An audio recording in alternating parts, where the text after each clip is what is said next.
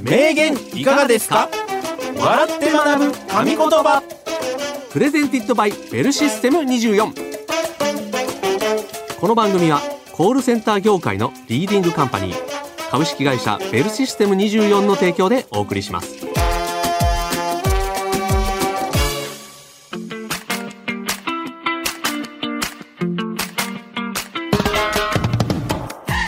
歴史上の偉人現代を生きる著名人が語った数々の名言をクイズ形式で笑って学ぶ。名言いかがですか？笑って学ぶ神言葉。コールセンターで話題になっている様々なトピックスもご紹介していきますよ。はい。お相手はコーヒールンマの平岡幸男と。西原明宏でお送りいたします。よはいよろしくお願いします。ろしくお願いします。さあ始まりました、はい。名言いかがですか？笑って学ぶ神言葉、うん。通称名笑でございますけれども、うん。西原さんいかがお過ごしですか？ねえ。いやけどほら、名笑がさ、うん。この日常的になってきましたよね。なってきましたか。うん。溶け込んでいる。溶け込んで。やっぱほら、音楽聴くのと同じように、うん。この名笑を聞きながらうん。出歩くみたいな、うん。そういう違和感のないうん。コンテンツうん。になってきましたよね。誰から聞いた？風の。風の噂が頼りがやっぱり届きますか、はい届きますよいつも聞いてるよっていうね、はい。でもそういう方もいらっしゃったら嬉しいですね。ね。はい、うん。ということで、はい。まあね、うん。風の頼りとなるように頑張っていきましょう。はい。はい、ということで早速名言をご紹介していきたいと思いますが、うん。ただご紹介するのではなくてクイズ形式で出題しますので皆さんも西原さんと一緒に考えてみてください。はい。さて今回はお劇場版配給、ゴミ捨て場の決戦。映画公開記念はいということで、うん漫画配給の名言特集でございます。はい。まだ読んだことのないという方のために簡単に説明しますと、はい小柄ながらも驚異的なジャンプ力を持つ日向翔陽や天才的なセッター影山飛雄たちのいる烏野高校のバレーボール部が全国大会を目指す青春バレーボール漫画でうん。「週刊少年ジャンプ」で2012年から2020年まで、うんえー連載されました。うん。そしてなんと2023年にはシリーズ累計発行部数が6000万部を突破したそうです。えーその中でも特に人気エピソードが映画化された劇場版が本日から公開とう。いうんことでございます。んどうですか西原さんは？いや、あの、私はね、うん。読んだことがないんですよ。うん。だから今、読んだことがないという方のためにで、うん。情報が入ってきました。飛び込んできました飛かび込んできました。そうなんですよ。配球っていうね。あと、うんうんうんバレーボールのことを漢字で書くと配球ってことなので。ど。あ、そういうこと？はい。さすが、平岡さん。ええ、途中まで読んでます。あ、バレー部って。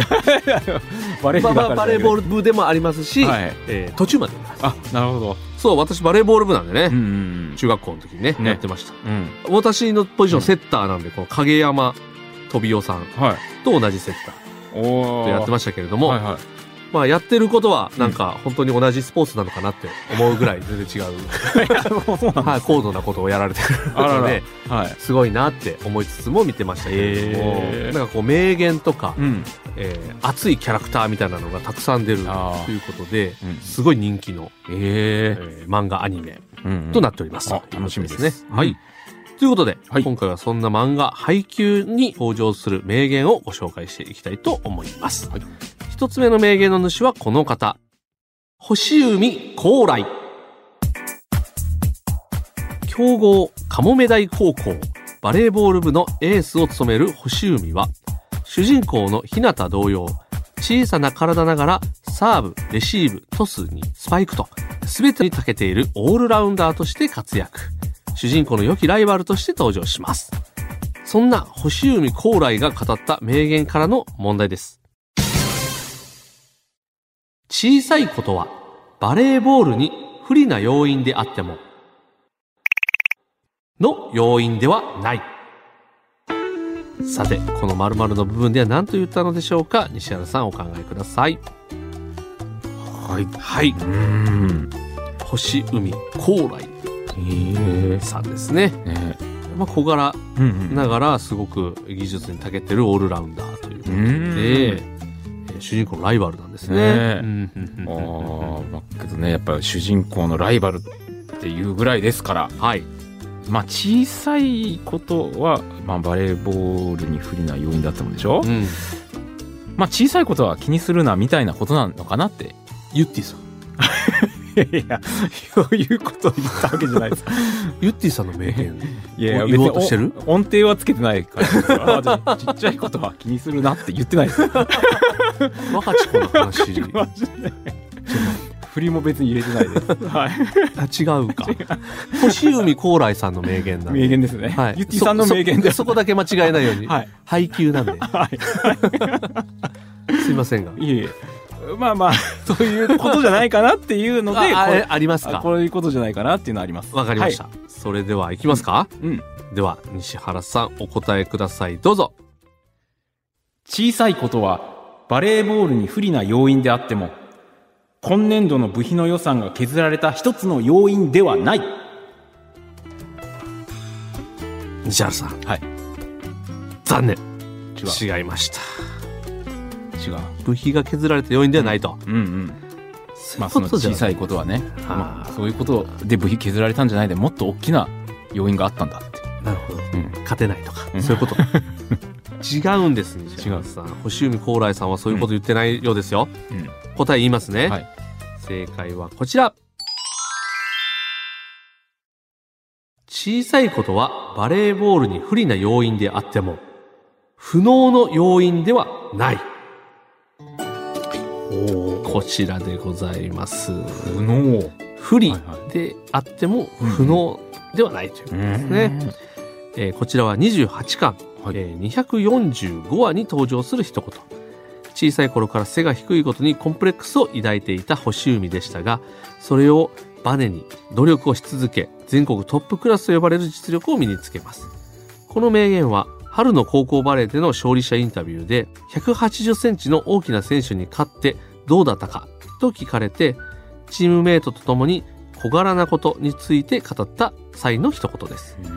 皆さんも何かしらコンプレックスや不利な要因を一つや二つ持っていると思います。でもそれはできないことにはなりません。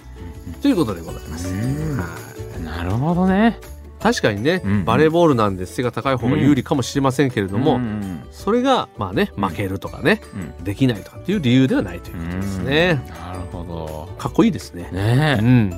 まあけどそっかそうですよね。スポーツってほらやっぱり体が大きい人の方がなんか有利に見えがちですけど、うん。小さい方の方が小回りが効くとかね。ね、いるそのね特徴というかね、んんん。えー。言いますもんね。バスケットボールでもね、うん同じような感じのね、ね。なんかありますもんね。うんうんうんうんそうですよ、やっぱり。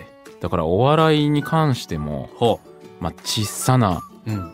いやーこういうことだから受けなかったのかみたいなのあるじゃないですか。ここのギャグが受けなかったから今日はダメだったな、っていうそんな要因ではないと。うん。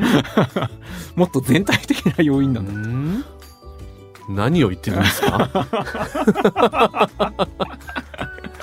なんだか、これ読み取れてないですね。そうですねはい。一回ちょっと漫画読んだ方がいいかもしれない。はい。28巻。28が28巻まで読むと、あなるほどははい。なんとなくわかるかもしれないですね。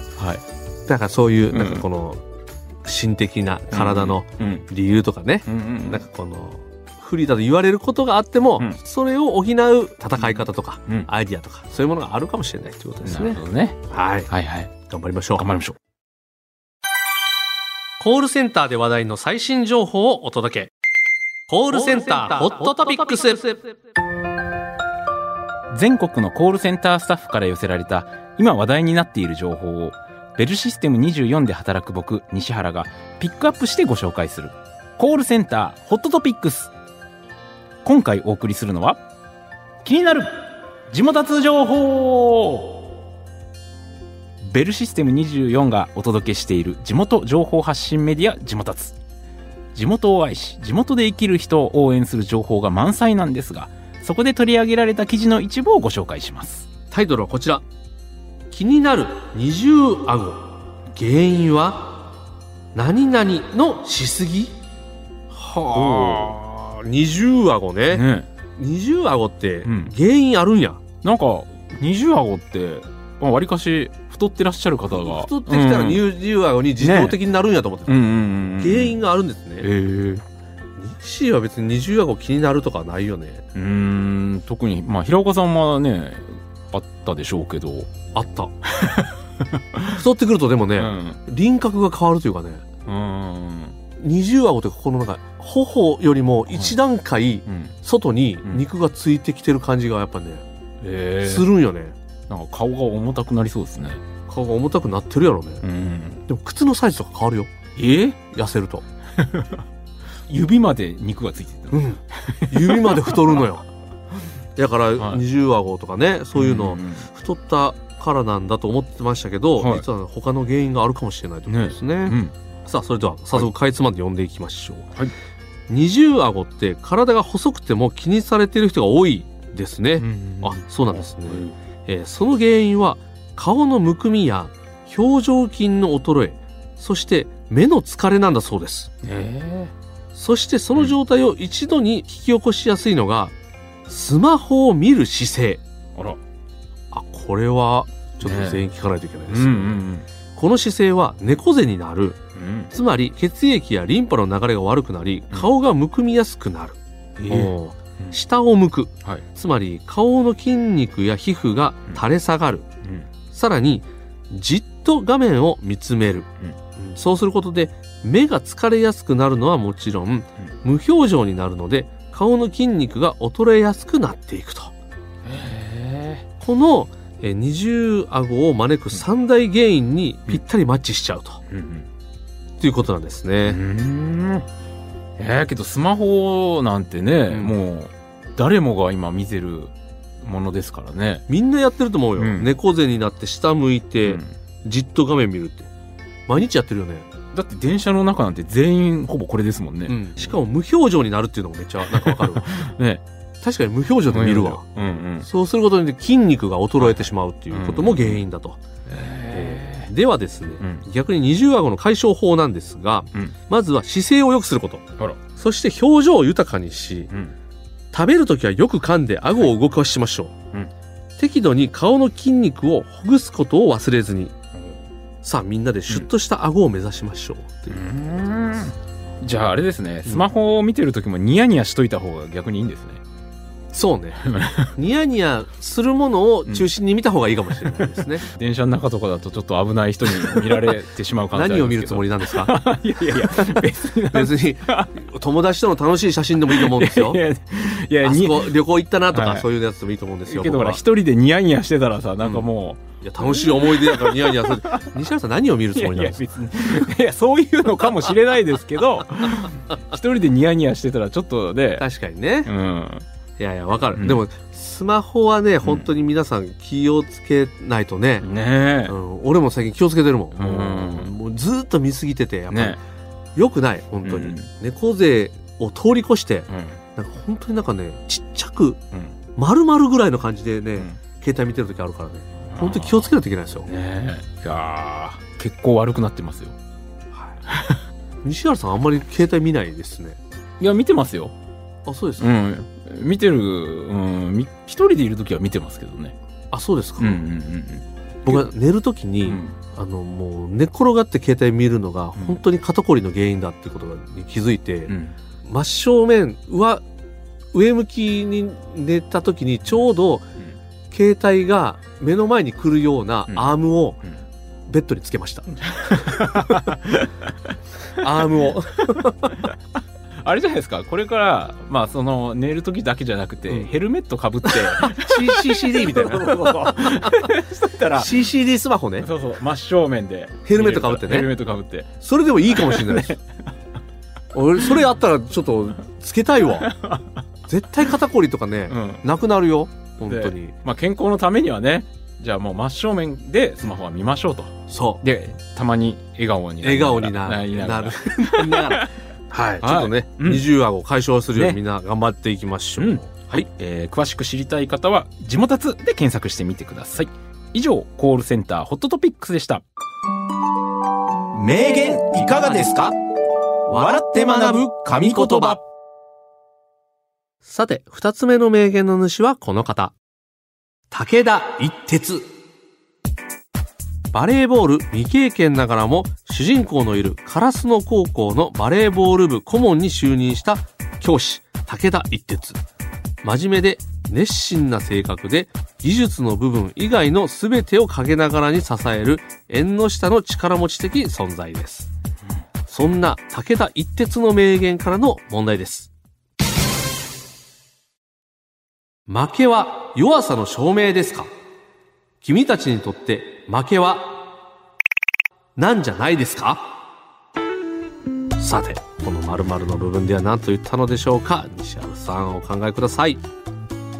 はい。はい。うんうん武田一徹さんですうん。ね。ね。先生なんですね。先生なんですね。うんバレーボール未経験ながらも、うんうん。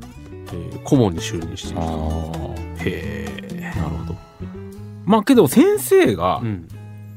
まあ負けは弱さの証明ですか？うん。君たちにとって負けは、うんうん。何々じゃないですか？っていうことは、うんうんなんとなくのね、方向性はなんとなく見える感じがするけれども。確かにね。うんプラスの方向性ですよね、これはもそうかな、うんなんかこの負けじゃないんだぞみたいな、頑張れみたいなことを,、をなんか違う言い方にしてるのかもしれない、う。これはもう先生が言いそうなことをパッても出ました。確かに、はいもしかしたら言われてるかもしれないですねうん、そうですねう。んうん。わかりました、はいじゃあ行きましょうか、うん。じゃあ西原さんお答えください。どうぞ。負けは弱さの証明ですか？君たちにとって負けは、やったーその分夏休みが長くなるぜなんじゃないですか？西原さん。残念。違います。違う。はい。これ、よく、あれじゃないですか？あの、部活動でうん弱小チームの3年生ね。年生がよく言ってるでしょ。引退だみたいな、これで引退だみたいなね早く予選で負けたら、やった、この夏休み長いぜ。海行けるぜみたいなやつね。たまに見ますけど、漫画で。ね。配球じゃないんですよ。配球はそんなんじゃないんです。なんか、僕の高校の野球部の連中とか言ってたような気しますけど。漫画じゃない。実体験です 違うんです。まあ配球はそうじゃないんです。もううん。熱いんですよ。えでは答えは。こちらでございます負けは弱さの証明ですか？君たちにとって負けは試練なんじゃないですか？こちらでございまああ、試練。すそう。うんうん。負けだからまあ弱かったねじゃなくてん。負けってのは試練なんだと。次に行くためのうん。ということですね。うん。これは8巻。お69話に登場する一言。インターハイの予選で負けてしまい、ショックでうなだれる主人公たちに顧問として語った名言です。もし負けたことに気落ちして立ち止まり続けてしまったら、それは、つまり弱いことを証明することになってしまいます。負けという試練を乗り越えて成長すること。負けは前に進むためのブースターなのかもしれません。ということですうね。んああ、なるほどね。ねまあうん負けても勝つまでやれば勝ちみたいなね。ことですかね。結局その試練を乗り越えることがまた強くなるっていうね。そうそうそうそう。ああ、なるほど。休みが長くなるじゃなかったですね。うん、負けてま す。それ負けてるかもしれないです、ね。はい。まあ、切り替えて次のことに行ってるとも捉えますけど。そうですねうん。あのーほら、髪の毛坊主にしてたじゃないですか。うん我々の時代とかよく部活動やってる人まあたち。確かにねね。もう早く負けたらもう髪の毛伸ばせるみたいな。確かにね。ありますからね。はい遊びたいみたいなね。はいはいうん。配球は違うんですよ。うん。なるほでもいい言葉ですよね。ど。うん。は試練を乗り越えていきましょう。い。乗り越えていきましょうわかりました。以上、名言いかがですか？でした。名言いかがですか？笑って学ぶ神言葉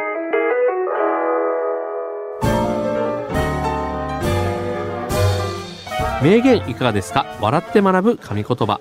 そろそろ終わりの時間が近づいてまいりましたが、いかがでしたでしょうか？今日の名言を人生のコーヒーブレイクにしていただけると嬉しいですと。さあ、今日は配給うん。の名言特集でございました。うん。映画公開記念という。ねどうですか？興味の方は。え。いや、見てみたくなりましたね。っていうか、週刊少年ジャンプでずっとね、連載してたって、僕もちょっと、週刊少年ジャンプ読者 OB なんで、あ、読者 OB。もう、そうそう、昔は読んでました。昔はね、うん。確かにね、ねジャンプ黄金世代とね、言われてた。でも、うん実はこの時もね。黄金世代だったかうんもしれない。うんすごいね、熱狂的な。よく見るとね、カバンにキーホルダーとかね、なんかぬいぐるみとかつけてる女の子とかいたりしますからね。へえ。なんかね読んでみたいですね。ちょっと一回ジャンプコミックス買って。ジャンプコミックス。買って？本当？いやいやだってほらもう今連載してないでしょ？漫画喫茶じゃないんですか？買って読みますか？満喫じゃないですあそっかか満喫って手がありましたカねッコつけてますね。そっか満喫の手ありましたね。満喫でしょ絶対。ジャンプコミックスを買ってって。かっこちょっとちょっと。いやいやいや。聞き捨てならないですいやいやよ買ってって言った方がいいじゃないですか。それハマったら全巻揃えるとかね。ね。うん。まあ、か買うのが一番でしょうけれども。古本屋で。なんかちょっとね。大きく見せようとするからな。いやいやいぜひねちょっと読んでみたいですね。読んでちょっとね、はい。ぜひね、うん読みましょうさらに興味が湧きました、はいはい。ということで、この番組はコールセンター事業を手掛けて40年、株式会社ベルシステム24の提供でお送りしました。ベルシステム24では現在、一緒に働く仲間を募集中です。気になる方は概要欄からベルシステム24のお仕事情報サイトベルビズをチェックしてみてください。また、この番組は Spotify や Apple Podcast、Amazon Music、Google Podcast、YouTube など様々なポッドキャストアプリでもお聞きいただけます。最新エピソードを聞き逃さないように、ぜひご利用中のポッドキャストアプリでのフォローをお願いします。それではまた来週、お相手はコーヒールンバの平岡幸男と、西原明宏でした